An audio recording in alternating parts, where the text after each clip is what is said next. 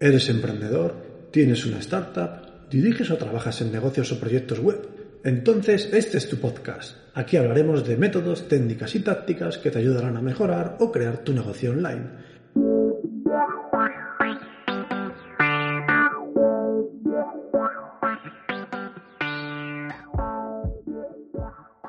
Muy buenos días, bienvenidos a Proyecto Online. Muchas gracias por estar ahí al otro lado Hoy miércoles seguimos con nuestra dinámica en este verano, que es la de tener un episodio por semana. Y vamos a empezar un pequeño ciclo de dos o tres episodios en los que vamos a hablar de las distintas posibilidades estratégicas que tenemos en nuestro negocio a la hora de crecer. Para ello, hoy vamos a hablar de la matriz de Ansoff. ¿Qué es la matriz de Ansoff? Bueno, pues como decía antes, es una matriz que fue creada por un matemático y economista ruso llamado Igor Ansov, que se le considera además el padre de la administración estratégica, y en la cual se considera que el crecimiento de una empresa pasa por trabajar sobre dos conceptos, mercado y producto, y a su vez dos estados, nuevos, es decir, que acaban de surgir, o actuales, que llevan tiempo existiendo. Y para ello creó una matriz que tenía en cuenta las distintas combinaciones de estas posibilidades. Esta matriz dará pie a cuatro estrategias básicas que vamos a ver a continuación. La primera que vamos a ver es la penetración de mercado. La penetración de mercado se nos da cuando nos encontramos ante un mercado existente más un producto que también es existente. Es decir, que ni el mercado ni el producto son nuevos. Por ejemplo, si tú vendías zapatillas de running a corredores, a gente que le gusta correr, si utilizas esta estrategia de crecimiento, de penetración de mercado, vas a seguir vendiendo zapatillas de running a la misma gente, a corredores. Es decir, no cambia. Porque este tipo de estrategia es la menos arriesgada. Porque hablamos de vender un producto que ya conocemos en un mercado que también nos es habitual. Así que lo que va a buscar esta estrategia es aumentar las ventas hacia nuestros clientes habituales gracias a ofertas, promociones o actividades publicitarias, o a captar clientes de la competencia, o a captar consumidores no actuales, es decir, personas que no son clientes nuestros ni de la competencia, pero que podrían llegar a serlo, o atraer a nuevos clientes del mismo segmento, aumentando nuestro marketing, o creando innovaciones en nuestro producto que hagan que el mismo tenga más valor. Digamos que esta sería una estrategia muy básica en la que lo que nos preocupa es simplemente vender más, sin expandirnos, sin quebrarnos la cabeza, simplemente seguir vendiendo lo que ya vendíamos al tipo de gente a la que ya vendíamos. Después pasaríamos al segundo tipo de estrategia, ¿vale? Que sería desarrollo de nuevos mercados. En este caso, siguiendo de nuevo la matriz de Ansoff, apuntaremos hacia la combinación de un mercado nuevo y un producto existente actual. Es decir, la idea base de esta estrategia es ver si podemos vender nuestros productos en mercados diferentes al que estamos vendiendo actualmente. Estos mercados que son nuevos, nuevos para nosotros, pueden encontrarse de diferentes maneras. Por ejemplo, buscando mercados geográficos distintos. Puedes empezar a vender tu producto fuera de la zona geográfica que usas ahora. Quizás en otros países, ¿vale? ¿De acuerdo? Imagina que, por ejemplo, venís en España y decides ampliar tu mercado e irte al mercado anglosajón o al mercado francófono o a cualquier otro mercado, o por ejemplo al mercado oriental. ¿Vale? Esa sería una manera de seguir vendiendo lo que ya vendes, pero a nuevos mercados. Pero a lo mejor no te tienes que ir tan lejos. A lo mejor estás vendiendo algo de forma muy local, en tu barrio o en tu ciudad, y simplemente quieres expandirte. Y empiezas a vender en barrios periféricos o en ciudades que rodean la tuya, en cualquiera de estos casos, lo que estás haciendo es buscar mercados nuevos. Otra forma de buscar mercados nuevos, que ya no sea un tema puramente geográfico, sería buscar nichos específicos. Imagina que tu producto se puede vender a un tipo de cliente prototípico distinto al que tienes ahora. Por ejemplo, como decíamos antes, si vendes zapatillas para runners, a lo mejor es posible que quizás puedas intentar vender esas mismas zapatillas a gente que no corre a gente normal que simplemente busca unas zapatillas cómodas. Bueno, esa sería otra forma de abrirte a un nuevo mercado. Te estás dirigiendo a un nicho, a un tipo de público específico diferente al tuyo habitual, sin cambiar tu producto, cuidado, ¿eh? sin cambiar lo que estás vendiendo hasta ahora. Otra forma de abrir mercado, y es muy típica, es buscando nuevos canales de distribución. Imagínate que tienes una tienda física. Bueno, pues el momento en que empiezas a vender online, ya estás buscando un mercado nuevo, el mercado de personas que quieren comprar tu producto, pero lo tienen que hacer a través de una web o prefieren hacerlo a través de una web. O también al revés.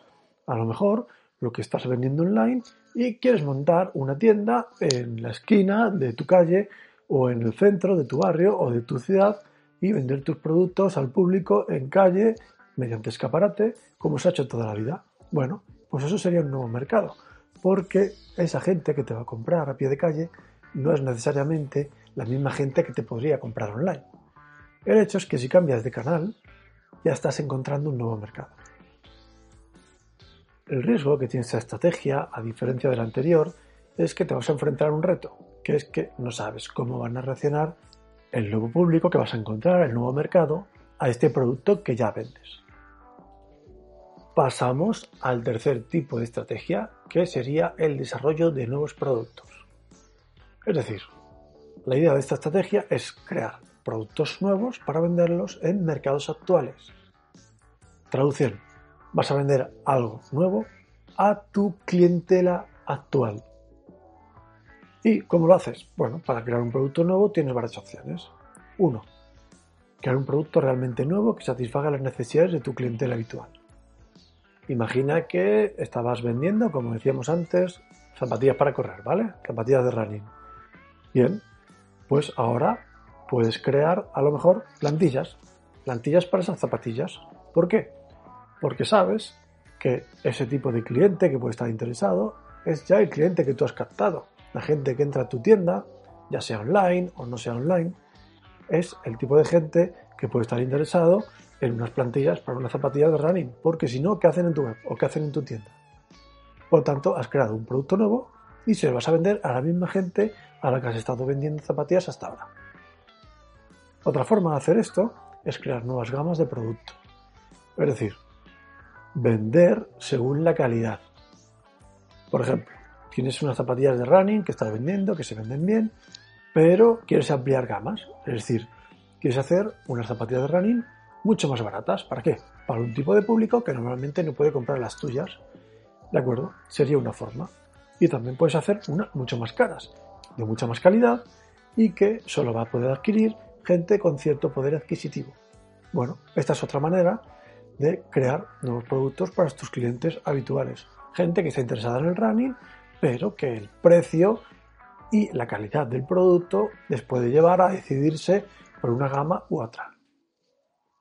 Otra forma de crear nuevos productos es crear distintas versiones de productos que vendes actualmente. Por ejemplo, en caso de zapatillas de running, puedes hacerlas de distintos colores. O si lo que vendes son balones de fútbol, pues a lo mejor los puedes hacer más ligeros, más grandes, más pequeños, también de otros colores. El tema es que al final lo que haces es que coges tu mismo producto y creas versiones que son distintas, pero que no dejan de ser el mismo producto. Siguen siendo esas zapatillas de running o siguen siendo esas pelotas o bolas de fútbol que estabas vendiendo. Lo malo de este tipo de estrategia es que te vas a enfrentar al reto de no saber cómo van a reaccionar tus clientes habituales a los nuevos productos. Bien, y pasamos a la última de estas estrategias, la diversificación. En este escenario vamos a hablar de crear un producto nuevo para un nuevo mercado. Por supuesto, es la estrategia más arriesgada porque los interrogantes aquí son tanto el nuevo mercado como el producto, ya que ambos son desconocidos para ti. En este contexto tenemos dos posibilidades de diversificación.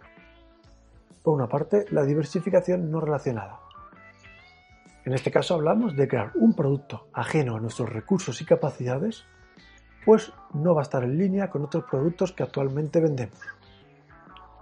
Imagínate Apple, ¿vale? Apple ahora es famosa por su iPhone, por sus iPad, pero realmente hace muchos años, eh, no recuerdo cuántos exactamente, pero aproximadamente 15, Apple vendía solo ordenadores y iPods, ¿de acuerdo? el día que Apple decidió meterse en el mundo de la telefonía móvil, estaba diversificando, estaba creciendo o intentando crecer en base a una estrategia de diversificación. Y además, diversificación no relacionada. Porque aunque sí es cierto que Apple ha intentado crear un ecosistema en base a todos sus productos, la realidad es que ellos no habían hecho teléfonos nunca y el público al que se iba a dirigir todo esto no era el mismo que tenían hasta ahora, porque antes tenían como público a gente que quería comprar un ordenador, sobre todo diseñadores, gente que buscaba un producto, unas especificaciones muy concretas, que era lo que te ofrecía Apple con sus MacBook, y por tanto el público al que se iban a dirigir ahora era nada más y nada menos que un público totalmente nuevo, porque ¿quién quiere un teléfono? Cualquiera. No necesitas ser un diseñador, necesitas ser una persona que tuviese un ordenador de Apple. No. Cuando Apple hizo el teléfono, esperaba vender todo lo posible.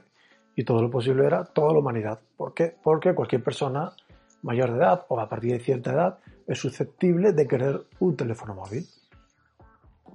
Entonces, en este caso estaríamos hablando de diversificación no relacionada, es decir, Apple asumió todos los riesgos. Nuevo producto, nuevos clientes y además algo que es ajeno a nuestros recursos y capacidades, porque es algo que no está en línea con lo que ellos venden actualmente. Pero por otra parte, tenemos otro tipo de diversificación, que es la diversificación relacionada, y es aquella que implica recursos y capacidades que ya usamos actualmente en nuestro negocio. Volviendo al ejemplo de Apple, es lo que hicieron con el tema de los iPad. Ellos tenían conocimientos, actitudes y recursos gracias al iPhone.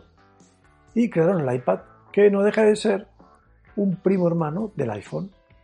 Sí, la tablet es un producto nuevo, pero no obligó a Apple a adquirir nuevas competencias o conocimientos, sino que se dotaba de un producto que ya estaba en sintonía con otros productos de la compañía californiana. Lo que significaba que era mucho menos riesgo que, por ejemplo, el riesgo que asumió cuando sacó el iPhone. ¿Por qué? Porque para el iPhone tuvo que hacer un I D brutal, tuvo que meterse en un campo que no conocía, como el de la telefonía móvil, pues no conocía ni el mundo de los teléfonos, ni siquiera ese tipo de clientela, pero aquí en la diversificación relacionada no ha tenido que cometer o no ha tenido que asumir tantos riesgos, porque sabían que la persona que compraba un iPhone iba a entender que era un iPad y que probablemente el tipo de público era exactamente el mismo. Por no mencionar que la tecnología usada para el iPhone era muy parecida a la que iban a utilizar para el iPad. Por lo tanto, no tuvieron que estar adquiriendo nuevas competencias, nuevos conocimientos, etcétera, etcétera. Ahora bien, este tipo de diversificación, la diversificación relacionada, está dividida a su vez en otras tres, ¿vale? Por una parte, integración vertical hacia adelante. Es muy sencillo, aquí la empresa trata de hacerse más competitiva adquiriendo, creando subsidiarias que distribuyen o venden su producto. Por ejemplo, siguiendo con Apple. Cuando Apple crea las tiendas, las Apple Store, estas tiendas físicas que existen en muchas comunidades, en muchas ciudades grandes, se está haciendo mucho más competitiva porque ha adquirido una red que se encarga de vender sus productos y que además, al no haber intermediario, mejoran el margen de beneficios que tienen por cada producto vendido. Eso sería la integración vertical hacia adelante, ¿vale? La empresa trata de hacerse competitiva adquiriendo, creando subsidiarias que distribuyen o venden su producto. Ahora bien, también existe la integración vertical hacia atrás, que es cuando la empresa trata de hacerse competitiva asumiendo o adquiriendo fases de la cadena de valor de su producto. Por ejemplo, esto ocurre si eliminas o compras a alguno de tus proveedores para crear tú mismo uno de los productos que ellos te proporcionan. Volviendo al ejemplo de Apple, antiguamente cuando te comprabas un iPhone o un iPad, lo que comprabas era un aparato que tenía una pantalla de cristal que había hecho Samsung, ¿vale? Porque cuando tú compras un iPhone o un iPad, eh, Apple no ha creado todo. Apple pide componentes. Le pide a Samsung la pantalla, le pide la memoria a no sé quién, le pide el chip a no sé cuántos. Sin embargo, Apple sabía que si dejaba de pedir a Samsung las pantallas y se las creaba él mismo, adquiriendo otra empresa, ¿vale? Que ya sabía hacer pantallas, pues iba a ganar en su margen de beneficios e iba a eliminar dependencias, ¿vale? Esta es la integración vertical hacia atrás. Es decir, te cargas algún proveedor y asumes tú la producción de aquel objeto o de aquella parte, de aquel producto en definitiva que ese proveedor te estaba suministrando. Y por último hablaremos de la integración vertical compensada, ¿vale? que es una fusión entre las anteriores dos. La empresa al final adquiere otras compañías que no solo producen materiales de nuestro producto, sino que también lo venden. Muy bien, con esto hemos visto la matriz de Ansoff. Si os dais cuenta, al final lo que hace es coger dos conceptos, que por una parte es el producto y por otra parte el mercado, ver si son nuevos o actuales y en base a las posibles combinaciones crea una estrategia acorde, o concretamente crea cuatro estrategias acorde, que nos puede ayudar de forma sencilla a plantear estrategias de crecimiento para nuestro negocio. Quizás la matriz de Ansoff es un poco sencilla, porque es una matriz antigua, tiene muchos años y no tiene en cuenta factores importantes como la competencia. Pero incluso con esos defectos, no deja de ser una manera lógica y estructurada de analizar qué opciones de crecimiento tenemos. Por tanto, te recomiendo que intentes trasladar lo hablado en este podcast, en este episodio, y ver si quizás se te plantean nuevas maneras de crecer que no habías tenido en cuenta. Por hoy hemos acabado, un poquito más corto de lo habitual, ya sabéis, cosas del verano, de tener tiempo, de intentar disfrutar un poco de la familia. Me disculpo, pero bueno, me debo a todo el mundo, me debo a mi familia, me debo a vosotros, así que intento dar a todo el mundo su ración. Como siempre, tenéis un equivalente a este episodio en la web, en el blog, pedromiguelmunoz.com barra blog, donde podéis ver todo lo que hemos hablado en este episodio de forma escrita, con algún pantallazo, con alguna imagen, que siempre queda más mono, más bonito. Y como siempre os digo, si tenéis cualquier duda, cualquier problema, cualquier consulta, solo tenéis que escribirme a contacto arroba Siempre contesto rápido y sobre todo siempre contesto, que es lo importante. Nada más, tenéis un buen día, una magnífica jornada y como siempre os digo, cuidad de vuestro negocio, cuidad de vosotros mismos y ya que estáis, cuidad de los demás.